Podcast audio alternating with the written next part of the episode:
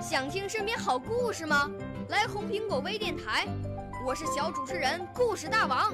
想参加娱乐节目互动吗？来红苹果微电台，我是小主持人开心果。想来我们新闻现场吗？来红苹果微电台，我为你做直播报道。想有个机会脱口秀吗？来红苹果微电台，我带你在精彩栏目中互动开讲。我们的语言魅力在这里提升，我们的儿时梦想从这里起航。大家一起喜羊羊。少年儿童主持人，红苹果微电台现在开始广播。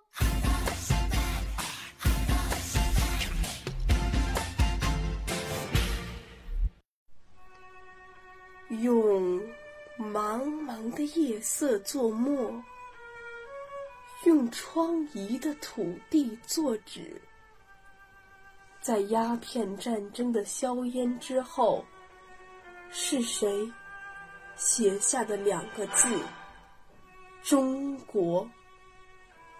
让人读得昏暗，读得疲惫，更让人读得心痛，读得悲愤。那萎缩在清末史书里的消瘦的中国啊，那跪倒在南京条约里的软弱的中国啊！那一天，无数的青年走上了街头，面对淋漓的鲜血，面对惨淡的人生，他们的呐喊如同一阵阵惊雷，激荡着这昏睡的土地。他们就像一束束火焰，在曲折的道路中蔓延，盛开成五月绚丽的花朵。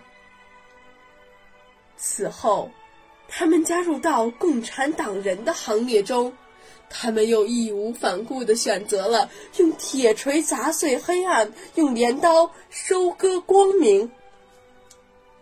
他们走过慢道。他们越过雄关，他们驰骋疆场，他们英勇杀敌，他们要以枪杆作笔，描绘一个青春的中国。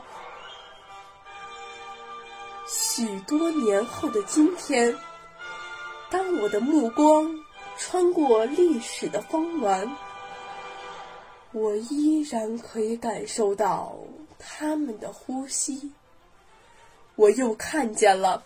一群又一群的青年，那挂满汗水的面孔，我又听见了他们嘹亮的歌声，在荒芜的土地上回荡。他们用无怨无悔的青春，在悠悠岁月中写着一首爱的诗篇。是的，岁月悠悠，人生漫漫。那是一首激情澎湃的诗篇，那是一片开满鲜花的风景，那是一曲气势磅礴的交响，那是一座壮志凌云的丰碑。